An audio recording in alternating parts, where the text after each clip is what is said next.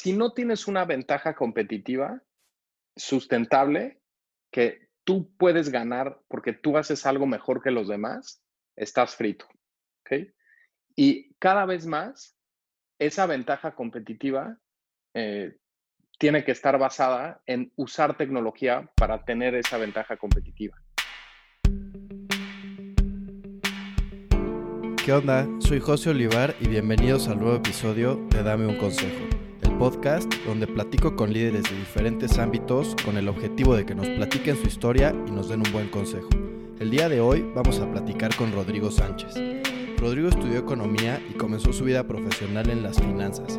Fue ahí donde se encontró con una oportunidad y fundó B37, que es un fondo de inversión situado en Silicon Valley que invierte en empresas de tecnología. Espero que lo disfruten y sobre todo que se lleven un buen consejo.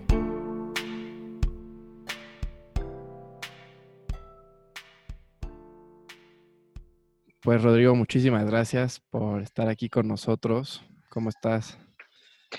Todo muy bien, al contrario, muchas gracias por invitarme. Ganas de platicar con ustedes. ¿Qué tal esta pandemia? ¿Cómo lo has manejado? Híjole, pues con sus altibajos, ¿no? Sí. Pero en general, digo, a todo hay que verle la parte buena y este ha sido tiempo de estar más con la familia, este tiempo de reflexionar más que de hacer en algunos ámbitos. Eh, ha estado, no, it's not been all bad. Pues sí, hay un lado positivo, ¿no? Este encierro. Sí, exactamente. ¿Tú qué tal? ¿Cómo les ha ido con el encierro a ustedes? Pues bien, tranquilo. Clase en línea que está bastante pesado, pero pues ya le hemos ido agarrando la onda. Sí, pues nosotros igual todas las juntas en línea, o sea que eso, eso de estar pegado al Zoom es, es este problema de todos. Oye, pero por lo que había visto, o sea, con los que trabajas y eso, hay muchos que viven fuera de, o sea, de donde estás tú, ¿no? De California. Sí, nosotros más o menos la mitad del equipo está en México y la mitad está aquí en California. Y la verdad es que prepandemia eh, todos vivíamos una tercera parte del mes en el avión, ¿no? Los que estamos aquí eh, estábamos en México o en alguna otra parte, los que estaban en México estaban también en otras partes y si quieres luego cuando te cuente un poco más de B37 y lo que hacemos, te, te cuento por qué, pero en general todos viajamos bastante. ¿Y no manejaban el Zoom ya desde antes? Pues para cosas internas sí, porque era muy raro que estuviéramos todos en el mismo lugar al mismo tiempo, pero para la mayoría de las juntas que teníamos era eh, con externos, tratábamos de que fueran en persona. En persona, sí, pues sí. Oye, pues antes de empezar a hablar de, pues de lo que te dedicas hoy, me gustaría platicar un poquito de, tu carrera profesional antes de, pues, de emprender, ¿no? Platícanos cómo, cómo fue tu, trayectoria. Mira, pues yo, yo estudié economía en la Universidad de Anáhuac. Cuando estudias economía, como que hay dos eh, vertientes por las cuales te puedes ir. Hay como que un grupo de gente que se va por la política y el trabajo eh, en el gobierno y hay otra rama de gente que se va más bien a trabajar en finanzas y en el sector privado, ¿no? Y yo un poco traté las dos cosas. Cuando salí de prepa y estaba entrando a la universidad, justo estaba la, la, elección presidencial del 2000 y yo pues, estaba bastante entusiasmado con lo que estaba pasando. Eh, me involucré bastante con la campaña de Fox y me, me eh, incluso metí a trabajar en el, en el PAN.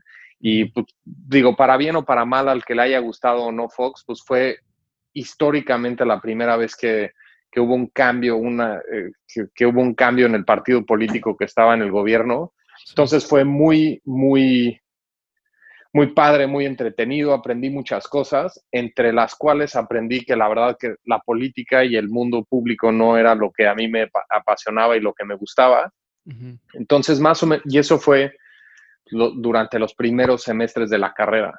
Y luego, más bien la segunda mitad de la carrera, eh, decidí eh, igual ponerme a trabajar con mi tiempo libre y entré a trabajar a Grupo Financiero en Bursa, a la casa de bolsa.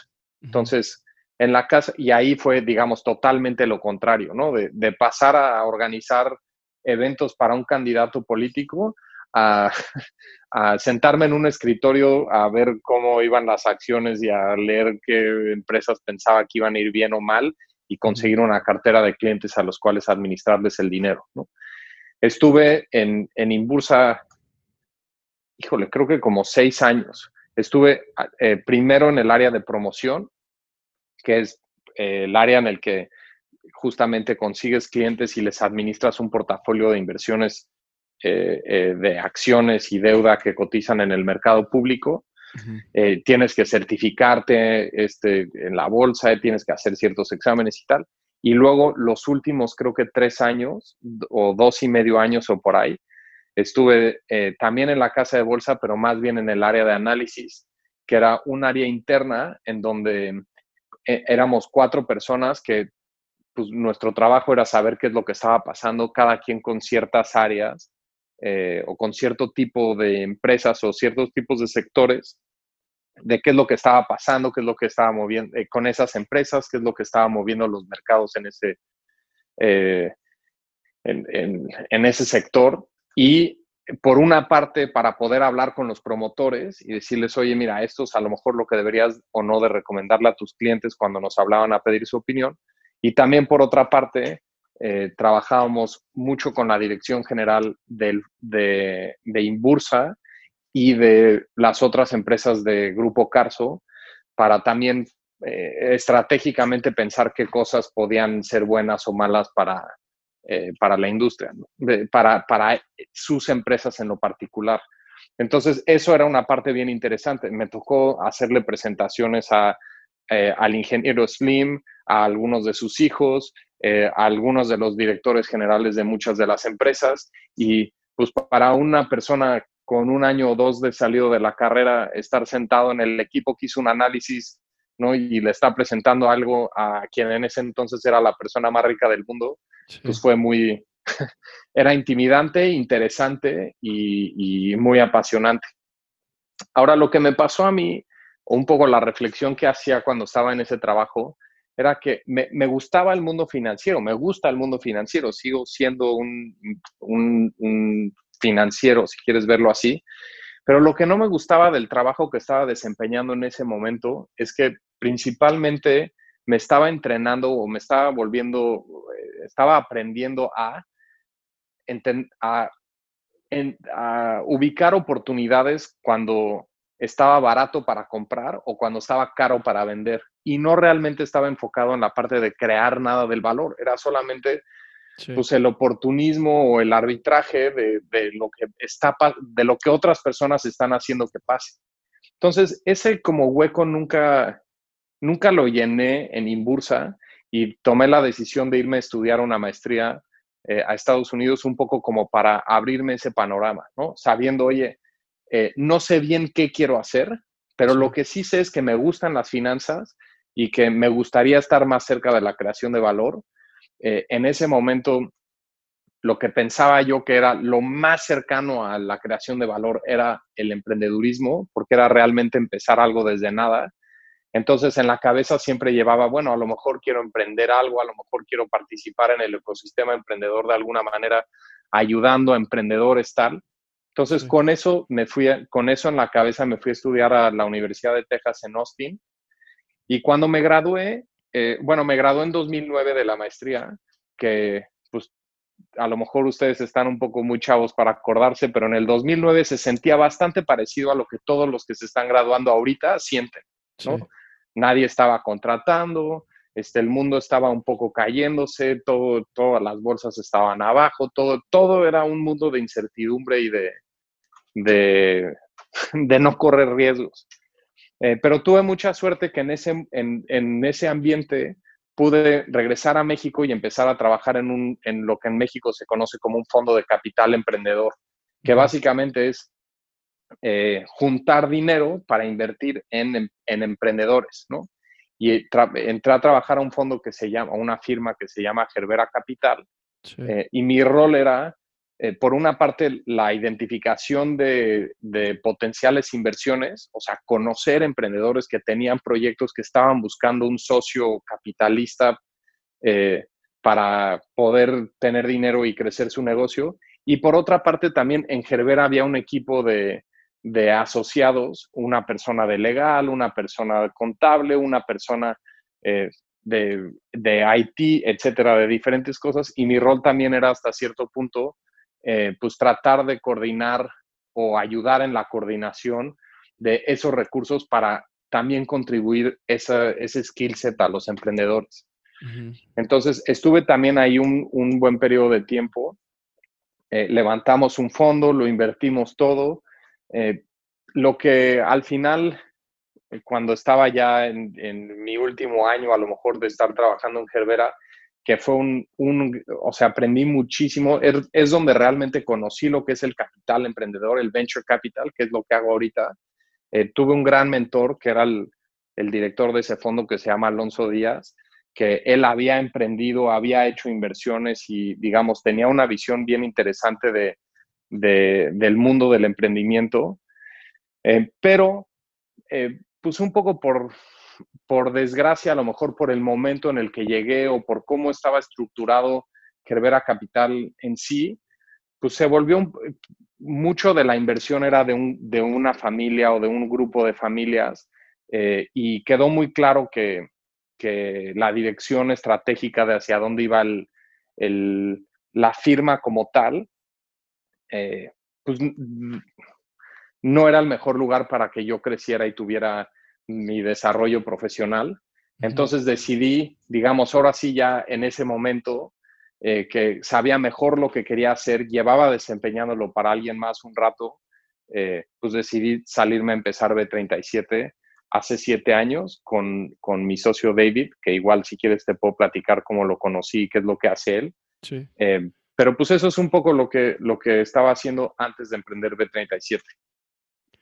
Y platícanos, o sea, como qué oportunidad encontraste en ese momento para tomar esa decisión de, de abrir uh -huh. un fondo y, y em empezar ese, este proyecto que es B37. Pues, la oportunidad más grande que, que, veíamos y que seguimos viendo ahorita es que eh, el, el, mundo de invertir en, en, startups, en emprendimientos, en empresas pequeñas, es muy, muy diferente que invertir en cualquier otro tipo de activos, ¿no? O sea, piensa si, si inviertes en, en la bolsa, pues uh -huh. eh, puedes comprar lo que tú quieras, ¿no? Mientras haya oferta, pues te metes y, y, compras lo que quieras, no, no tienes que hacer ningún esfuerzo para, este, eh, para, eh, para tener acceso a esa inversión si quieres verlo así, ¿no? Y sí. también en el momento en el que quieres vender, bueno, pues hay muchísimo más liquidez y puedes salirte de ello y tal. Y en general, los retornos de un mismo tipo de activo, ¿no? De todas las acciones de empresas de energía, pues claro que hay variación, pero en general todas se comportan más o menos igual, ¿no? Uh -huh. O todas las de transporte o todas las de tal. Pero en el mundo del emprendimiento es muy diferente.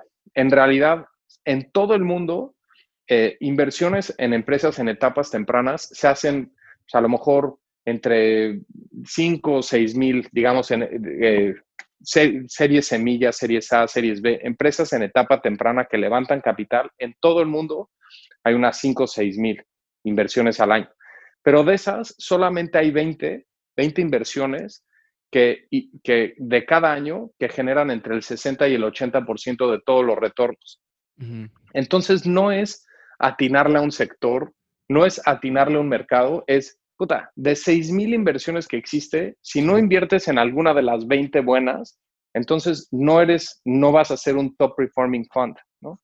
Y lo curioso es que de esas 20, consistentemente por lo menos 10 vienen de Silicon Valley o tienen inversionistas, digamos, de Silicon Valley. Y esos inversionistas de Silicon Valley siempre son los mismos, ¿no? Que son nombres de fondos que son poco conocidos fuera de la industria, pero imagínate que el mismo fondo que hace 30 años invirtió en, en Microsoft, 10 años después es el mismo que invirtió en Amazon, que 10 años después es el mismo que invirtió en Google, que es 10 años después es el mismo que invirtió en Uber, y 10 años después es el mismo que invirtió en Snowflake, ¿no? Por inventarte algo. Entonces, no solo hay una concentración de los retornos en un número muy pequeño de inversiones, sino que hay una concentración muy grande de esas buenas inversiones en un número muy pequeño de fondos. Y para los inversionistas que quieren tener acceso, que quieren tener en su portafolio eh, ese tipo de activo, es bien difícil invertir en esos fondos, porque eh, eh, son fondos que llevan años y años y años levantando dinero, que cuando quieren levantar dinero, sus mismos inversionistas que ya tienen les dan, o sea, no están abiertos al público para que cualquiera participe. Entonces, em, lo que veíamos nosotros desde el lado financiero es, bueno, digamos, de la oportunidad financiera, es si a nosotros, a David y a mí, nos, nos gusta el venture capital, queremos ser profesionales del venture capital buenos, pues tenemos que tener acceso a esas inversiones. Entonces, ¿cómo podemos eh, tener una empresa, una firma de inversión que genere acceso constante a, a esas inversiones? Eso es lo que a nosotros nos apasionaba, la oportunidad de cómo podemos agregar valor a un ecosistema para poder, puta, pues realmente compartir parte de esos deals con los fondos buenos.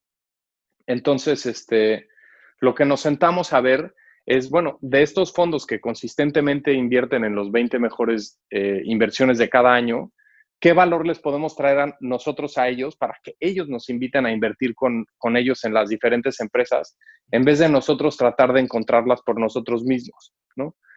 Y lo que encontramos es que eh, cuando hablábamos con estos diferentes fondos, nos, muchos de ellos nos expresaban que pensaban o piensan que cada día más las empresas de tecnología tienen que pensar en su estrategia de expansión internacional eh, eh, más al principio de su desarrollo.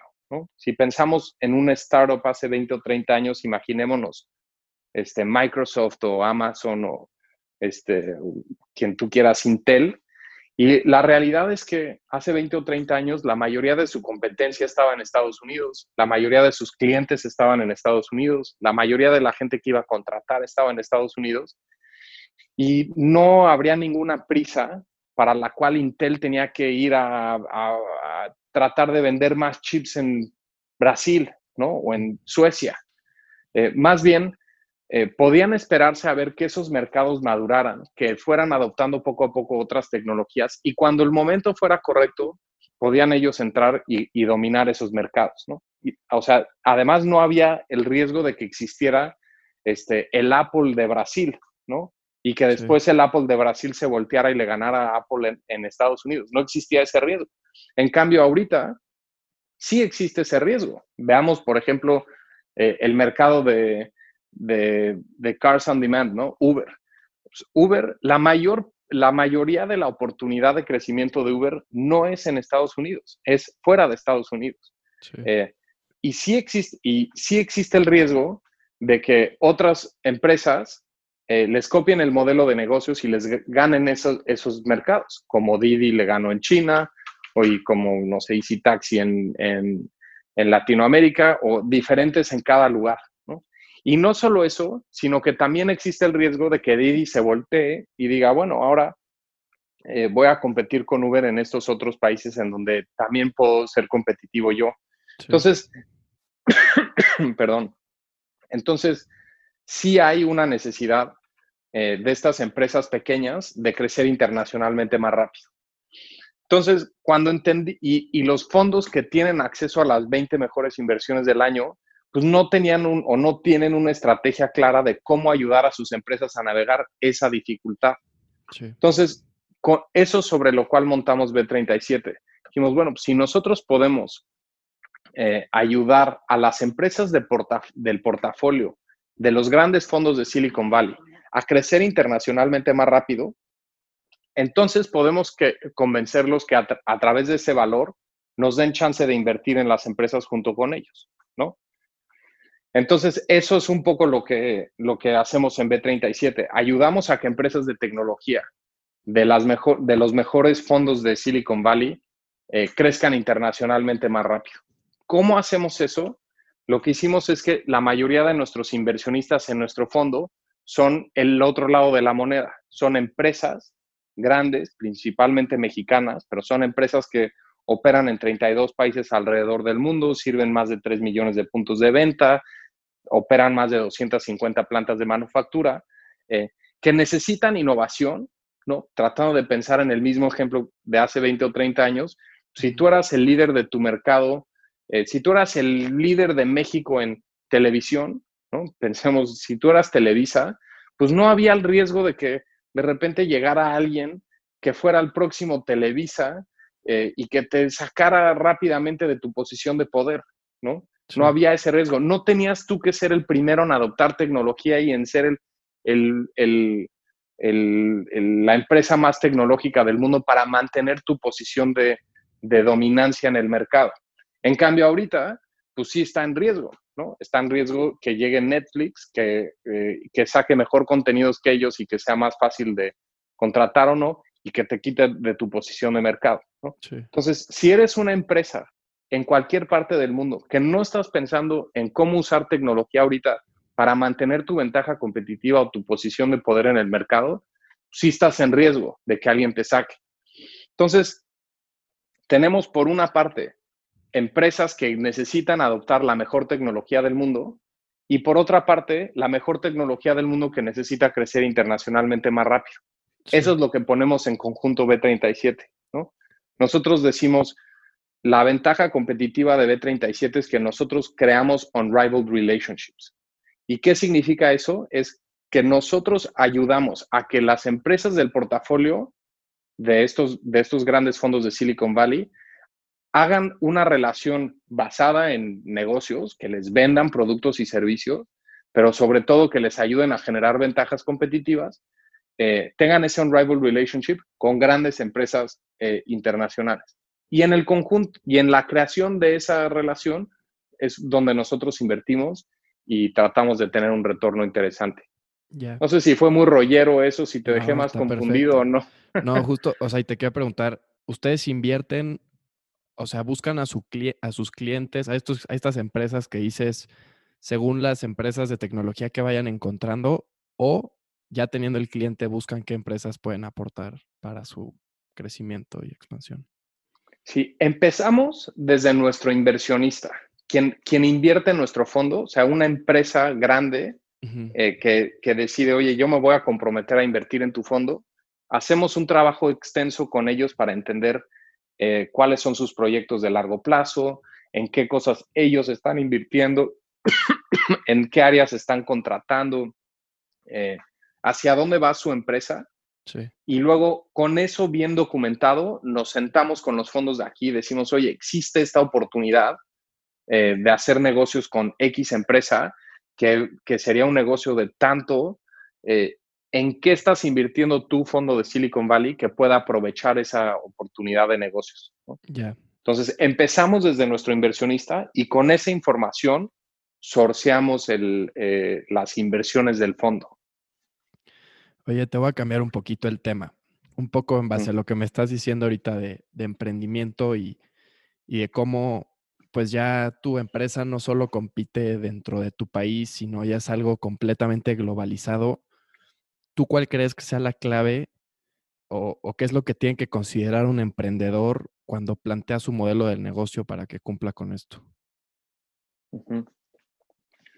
O sea, yo creo que déjame ver si entendí bien la pregunta. La pregunta es, ¿qué tiene que, qué tiene que tener un emprendedor para competir mundialmente? ¿En qué, qué, debe de hacer un emprendedor en su modelo de negocios para competir mejor internacionalmente? Sí, exacto. Ok. Sí, porque creo que tiene razón. O sea, cualquier emprendedor hoy que no está pensando en hacer el mejor producto del mundo en algo, está, eh, por una parte, totalmente echando la oportunidad eh, a la basura, porque hoy más que nunca es más barato y más fácil hacer una empresa internacional que jamás.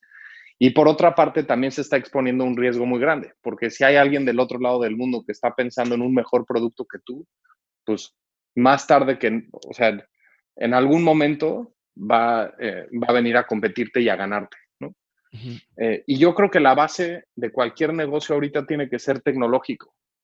Si no estás, si tu negocio, tu modelo de negocios no apalanca la tecnología para crear una ventaja competitiva, entonces este, no, no, no, no estás dentro, no tienes el potencial y no vas a sobrevivir.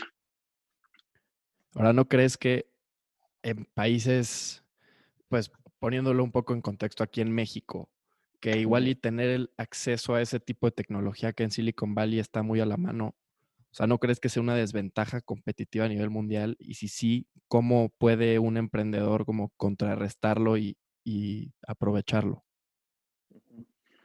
O sea, a ver, a lo mejor déjame decirlo de alguna otra manera. Si no tienes una ventaja competitiva sustentable que tú puedes ganar porque tú haces algo mejor que los demás, estás frito. ¿Sí?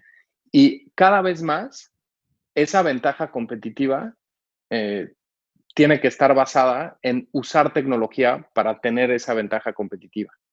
Y yo no creo que eso es exclusivo de Silicon Valley. Porque una cosa es desarrollar la tecnología. Eh, te, diría, no creo que es exclusivo del ingeniero que sabe programar. una cosa es hacer la tecnología y otra cosa es usar la tecnología. Cualquiera eh, este, podría usar Amazon Web Services para incorporar cierto tipo de, inteligencia artificial en su, en, su modelo de negocios, ¿no? Cualquiera podría usar Google Cloud para hacer lo mismo. O sea, esas cosas ya no son, eh, ya es muchísimo, esas herramientas están muchísimo más democratizadas de lo que muchas veces nos damos cuenta en México, ¿no? Eh, claro que hay que entenderles, hay que echarle ganas. Digo, yo, como te dije, estudié economía. Yo hay muchas cosas que tampoco entiendo. Pero si, si no estamos dispuestos a entenderles y a tratar de usarlas, entonces no, no, no podemos crear una ventaja competitiva clara y contundente. Sí, sí, coincido. Por ejemplo, ahorita que empezaste, bueno, hace siete años con este fondo y empezaron a invertir en, en tecnología y eso, ¿Cómo, fue tu proceso para pues empezar a entender un poco cómo funcionan estas empresas y, entender partes, pues igual de ingeniería o cosas así que, pues cero tenían que ver con lo que estudiaste? Pues mira, es un, buen ejemplo. Nosotros no, este, eh, nadie en nuestro equipo es experto en tecnología, pero como tenemos en un, digamos, nuestros inversionistas sí son expertos en sus industrias. Te voy a dar un ejemplo. Eh, uno de nuestros inversionistas es una empresa grande de lácteos, latinoamericana. Este, entonces, y una de las empresas en nuestro portafolio es una empresa que se llama Perfect Day, que hace leche pero sin vacas, ¿no? O sea, una empresa tradicional de lácteos en cualquier parte del mundo tiene ranchos con vacas, le saca leche y a partir de eso hace queso, yogur, leche, etc.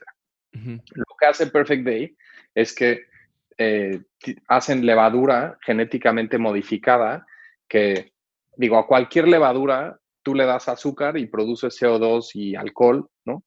Eh, pues esta levadura genéticamente modificada le das azúcar y produce proteína de vaca o proteína de lácteo en vez de, en vez de alcohol y CO2.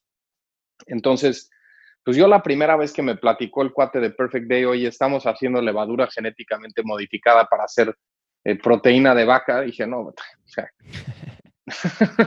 pues muchas gracias, pero yo no, o sea, no sé si estás loco o si qué buena onda o nada. Pero ¿sabes quién sí a lo mejor me puede decir? Mi inversionista que sabe de lácteos. Entonces, si tienes un poquito, ¿por qué no se lo mandamos y que, y que, este, que nos diga qué opina de la muestra? Y eh, eso hicimos. Nos dieron una pequeña muestra, se las llevamos a su centro de investigación y nos regresaron y casi que nos dijeron, puta, pues, pues, ¿qué quieres que te diga? O sea, que no hay nada especial de esta, de, esta proteína. ¿Cómo, ¿Cómo que no hay nada especial? Pues no, es idéntica, genética, exacto. Esto es leche, así yo pensé que me ibas a mandar otra cosa, esto es leche, es biológicamente, químicamente igual que la de una vaca. Entonces, yo no, yo no tengo que ser el experto eh, en tecnología. Lo que tengo que hacer es identificar la oportunidad y luego eh, pues, generar los recursos que me validen o no eh, si esa tecnología es una buena tecnología o no. Y entonces ya es cuando yo hago la inversión. Entonces, de la misma manera, eh, un emprendedor no, no tendría que ser la persona que más sabe de, de Big Data o de bases de datos o de robótica o de lo que sea, sino que sí tiene que ser suficientemente este, ágil y eh, ahora sí que emprendedor para poder decir, bueno, pues si sí, lo si sí puedo hacer esto mejor con tecnología, ¿cómo me acerco a gente que me pueda apoyar en eso? Sí. Oye, pues preparando esta entrevista, estábamos viendo un poco la, audiencia que, tenemos en el podcast va de 18 a 24 años, o sea, esa es la audiencia como el pic, ¿no? Y ya de ahí, pues obviamente hay diferentes edades. Y una pregunta que, creo que mucha gente de mi edad tiene es, o sea, ¿qué hacer con tu dinero hoy en día, ¿no? ¿Dónde, dónde invertir lo que se puede hacer? Entonces, si tú tuvieras 20 años y estuvieras empezando otra vez a trabajar de becario y tuvieras la oportunidad de, empezar a invertir tu dinero en lo que sea, ¿dónde o, en, qué, en qué lo invertirías? A ver, yo creo que es una pregunta difícil porque, o, sea, no hay, puta, inviértelo en Bitcoin o inviértelo en, en, este activo o en el otro, ¿no? Yo más bien lo que creo que es el mejor uso del dinero eh, a la edad que, tienes tú y si yo volviera a tener esa edad, ¿qué es lo que yo haría? Es el ejercicio más importante que tienes que hacer es tratar de ver 20 o 30 años hacia el futuro y ver qué, qué necesitas hacer hoy, cómo puedes invertir ese dinero hoy que te acerque a esa meta final, ¿no? Creo que la gran mentira, la gran mentira de nuestra sociedad humana hoy en día es que, el es que nos venden, se quedan muy cortos al vendernos lo que tienes que pagar para ser exitoso, no en dinero, sino el esfuerzo y el tiempo y la dedicación y el costo de ser exitoso es muchísimo más alto de lo que este de lo que de lo que de lo que parece, ¿no? Es muchísimo más muchísimo más alto de lo que parece en las películas, en el Instagram, en las noticias, en que tu amigo le fue súper bien y ahora tiene un coche nuevo. Hay una falsedad muy importante, muy grande en que el, el costo del éxito toma muchísimo más de lo que piensas y toma muchísimo más tiempo del que piensas también. Entonces, ahorita tendrías que estar invirtiendo en las cosas de más largo plazo que te puedas imaginar. Te voy a dar un ejemplo que a lo mejor es un poco controversial para la audiencia. Yo me casé a los 25 años yo, yo creo que esa fue una inversión de largo plazo de parte mía, ¿no? ¿Por qué? Porque sí veo al futuro y digo, oye, yo quiero esto para mí en mi vida personal en 20 o 30 años. Y si quiero eso en 20 o 30 años, necesito empezar a invertir en ello ahorita, ¿no? Claro, monetariamente, porque tengo que ahorrar, porque tengo que hacer X y Y cosas, pero también física y psicológicamente, ¿no? O la maestría, por ejemplo. Hay mucha gente que ve la maestría como una meta, ¿no? De decir, puta, pues es que si me voy de maestría cuando me gradué ya la hice, ¿no? Cuando en realidad no. La maestría es también es seguir sembrando en el camino de lo que quieres lograr en 20 o 30 años, ¿no? Entonces, entre más joven eres, más tienes que pensar en lo más en lo de más largo plazo, ¿no? Es como cuando ahorita te sientas y estás tomando una clase de cálculo 5, ¿no? Y dices, o sea, el día que me gradúe de la universidad, jamás, jamás voy a volver a ver una integral en toda mi vida, ¿no? ¿Por qué ahorita tengo que concentrarme en sacar? ¿Sabes que Con que saque seis y pase la materia ya la hice, ¿no? esa es una falsedad, porque en realidad eh, no es que necesites aprender a hacer integrales, necesitas aprender a ser disciplinado, necesitas aprender a estudiar, necesitas aprender a preguntarte las cosas de cierta manera y eso te va a set up para que estés en una mejor posición. Es, así es una inversión de mega largo plazo. Esas son las cosas en las que tendrías que estar invirtiendo. Eso a lo mejor para algunas personas es invertir más en, este, en sus estudios, a lo mejor es invertir en tu propia empresa y en tu emprendimiento, ¿no? Porque ahorita vas a empezar con algo pequeño y va a ir creciendo y tal. Eh, no, no lo sé, ya. No, pero me encantó, me encantó la, respuesta. ¿Qué, hábitos crees que han sido clave para el éxito que has tenido en, tu carrera? Pues mira, lo primero es, o sea, yo no considero todavía que mi carrera es un éxito, ¿no? O sea, es, eh, es esa, digamos, cubeta de agua fría que te tienes que estar echando en la cabeza a diario y saber, oye, he hecho cosas bien, sí, oye, he hecho cosas mal también, eh, ¿cómo le hago para no volver a hacer las cosas que hice mal? Eh, ¿Y cómo le hago para hacer más de lo que estoy haciendo bien? Pero ver con frialdad eh, en dónde estás parado y por qué estás parado en donde estás parado en este momento, creo que ha sido muy bueno para todos nosotros en B37, no personalizándolo en, Rodrigo, ¿no?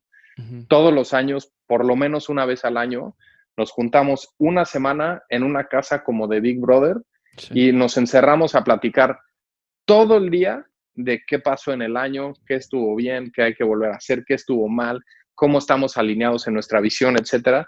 Y esa eh, como que humildad de no decir, ah, pues ya la hicimos, mira qué bien esto, ah, mira, ya la hicimos, mira qué bien el otro, sino el realmente decir, a ver, tranquilo, eh, tomemos la temperatura y veamos la realidad de dónde estamos y de ahí construir.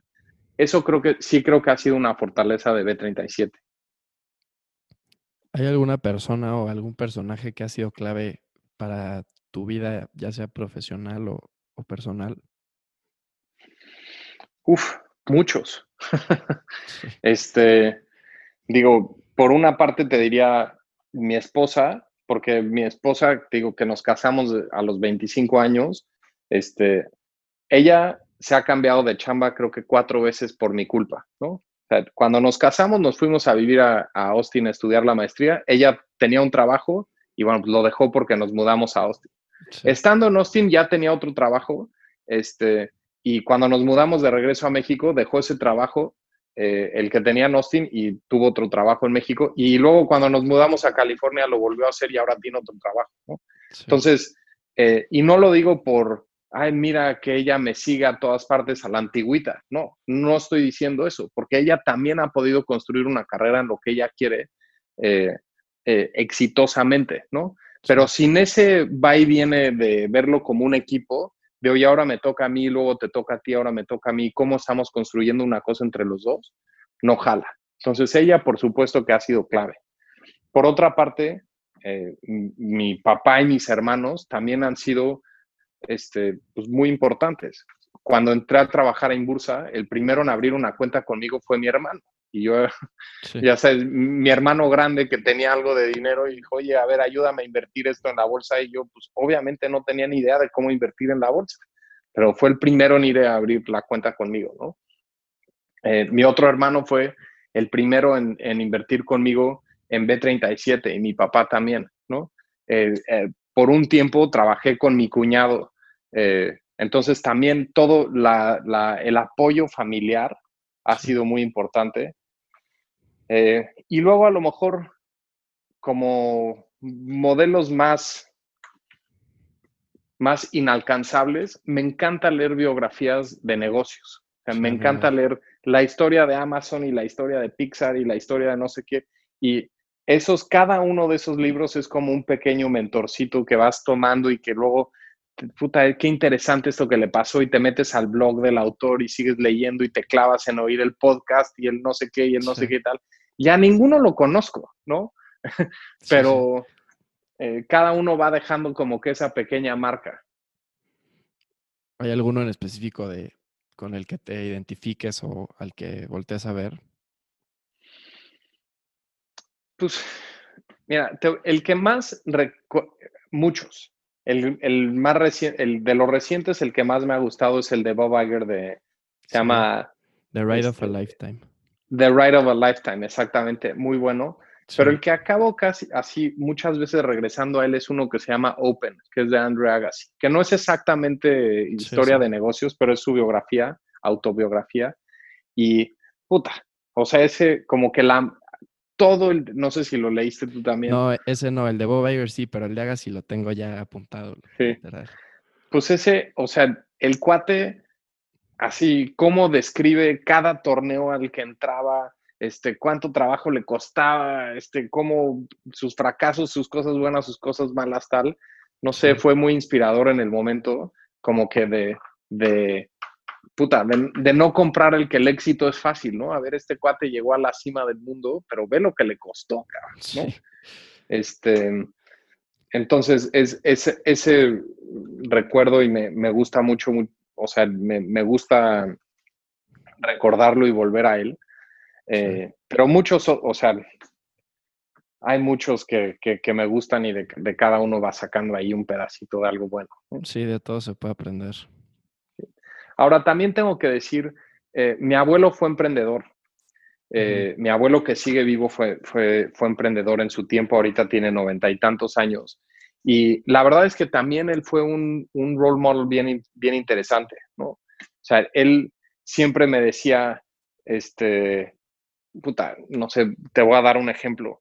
Eh, él le encantaban los coches, no, no los coches de colección y así, sino le gustan los motores y tal. Y por un muy buen tiempo él era el encargado de una flotilla muy grande de camiones. Este, y se iba los sábados y los domingos a reparar los camiones y a ver, puta, ¿por qué a los camiones de esta ruta se les están acabando las llantas antes que a los de esta otra ruta? Tal, y se clavaba así en los detalles, detalles, detalles.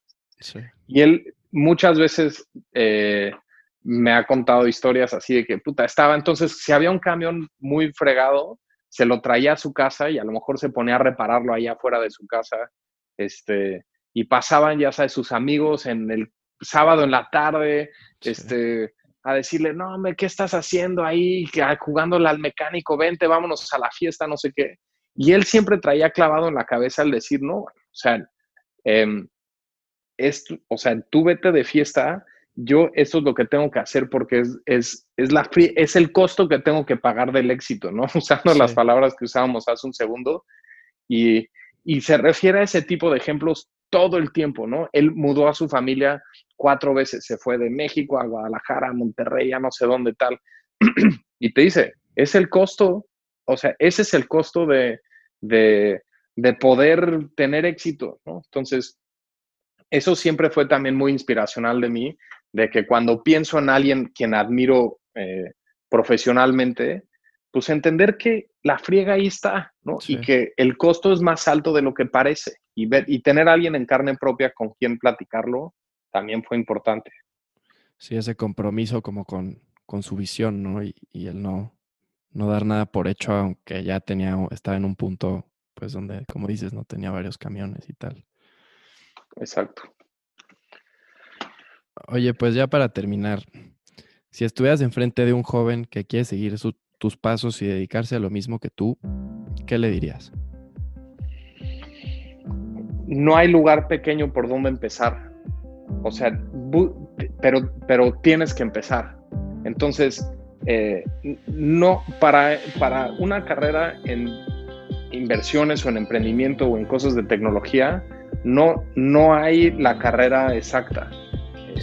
Métete a trabajar a una startup, métete a trabajar a un fondo, consigue una chamba, eh, lo que sea que, con la que te puedas ir encarrilando y encontrando hacia dónde, este, hacia dónde irte moviendo, ¿no?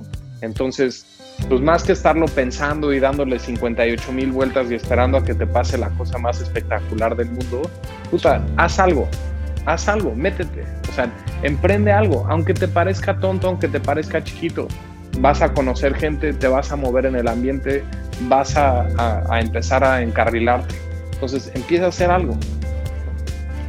Pues justo hablando un poco de esto, de que es de las biografías, la del fundador de Nike, me acuerdo muy bien que al principio decía, cuando tengas una buena idea, o sea, solo empieza. No, no te quedes estancado, empieza. Literal decía, just start. Sí, Shoe Dog es buenísimo libro también. Es un libro, sí. Pues Rodrigo, muchísimas gracias por tu tiempo.